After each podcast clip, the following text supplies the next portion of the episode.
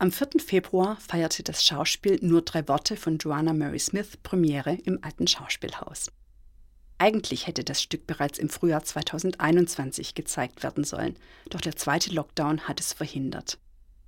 Alle Beteiligten sind glücklich, dass die Produktion nun endlich in Stuttgart auf die Bühne kommt und ich begrüße Sie sehr herzlich zu einer kurzen Einführung. Zunächst ein paar Worte zur Autorin. Joanna Mary Smith wurde 1962 in Mount Eliza im australischen Bundesstaat Victoria geboren und studierte später an der Universität in Melbourne. Sie gilt als eine der bedeutendsten australischen Dramatikerinnen und findet auch international große Anerkennung. Ihre Stücke wurden in mehrere Sprachen übersetzt, weltweit aufgeführt, unter anderem am Broadway und am Londoner West End und vielfach preisgekrönt.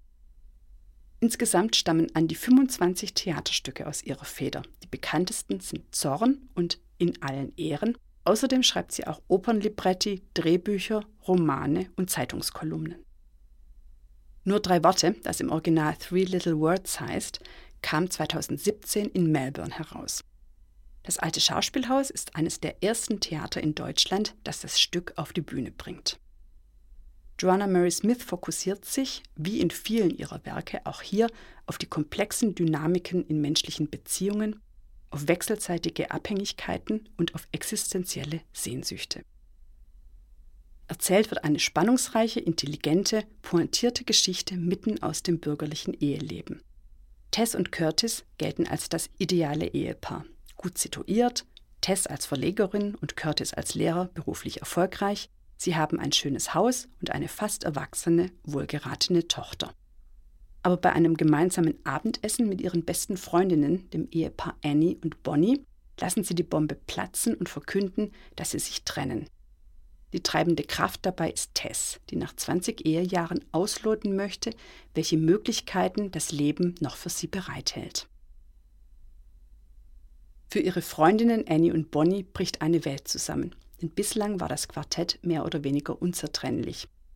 Nicht nur die gemeinsame lang geplante Reise nach Bhutan gerät in Gefahr, das komplette Lebenskonzept der vier wird plötzlich hinterfragt. Denn auch Tess und Curtis haben sich mit der Trennung noch nicht so gut arrangiert, wie es zunächst den Anschein machte.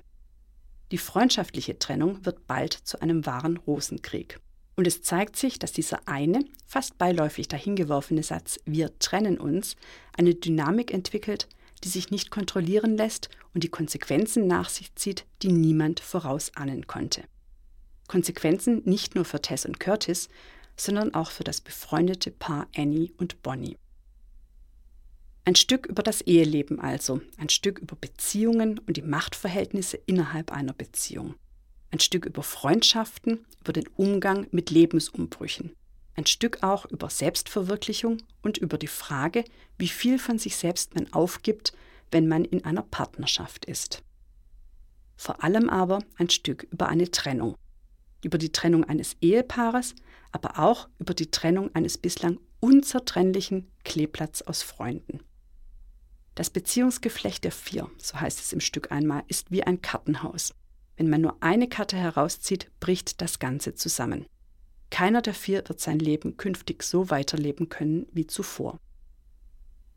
Der Titel Nur drei Worte deutet einerseits auf den kurzen, aber folgenschweren Satz Wir trennen uns hin, der als Katalysator für die folgenden Entwicklungen dient.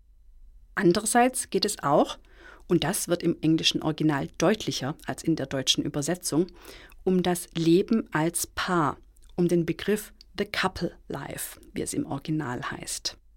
Gibt es etwas, das mehr Langeweile ausstrahlt als diese drei Worte, heißt es im Stück. Und mit diesen drei Worten ist The Couple Life gemeint, wobei der englische Begriff Couple in diesem Fall nicht nur auf das Ehepaar hindeutet, sondern auch auf die enge Verbindung der beiden Freundespaare, die eine ganz eigene Problematik mit sich bringt. Von einem glänzend gebauten Stück sprach die Presse bei der deutschsprachigen Erstaufführung in Baden-Baden das mit seinem universellen Thema, seinen pointierten Dialogen, seinen emotionalen Bögen und seinem Schauspielerfutter alle Zutaten für einen Publikumserfolg mitbringt. Souverän und intelligent verknüpft der Abend Anspruch und Unterhaltung. Und dass dies auf einem sehr hohen schauspielerischen Niveau geschieht, dafür sorgt unser exzellentes Ensemble. Neben Lisa Wildmann, die die Rolle der Tess spielt und die Sie unter anderem aus Heiligabend und Wilhelm Tell kennen, stehen Julia Bremermann als Bonnie, René Steinke als Curtis und Natalie O'Hara als Annie auf der Bühne. Alle drei sind nicht nur versierte Bühnendarsteller, sondern sind einem breiten Publikum auch aus dem Fernsehen bekannt. René Steinke spielte in Alarm für Cobra 11 Julia Bremermann war von 2017 bis 2020 an der Seite von Matthias Matschke in der ZDF-Krimireihe Professor T zu sehen und Nathalie O'Hara kennt man seit vielen Jahren aus dem Dauerbrenner Der Bergdoktor. Die Ausstattung stammt von Stefan Morgenstern, Regie führt Volke Brabant, der zuletzt Der Gott des Gemetzels im alten Schauspielhaus inszenierte und auch dort bereits den Humor, der in zwischenmenschlichen Beziehungen stecken kann, herauskitzelte. Einen Humor, der auch in nur drei Worte nicht zu kurz kommen wird. Wir freuen uns auf Ihren Besuch und wünschen Ihnen einen spannenden Abend.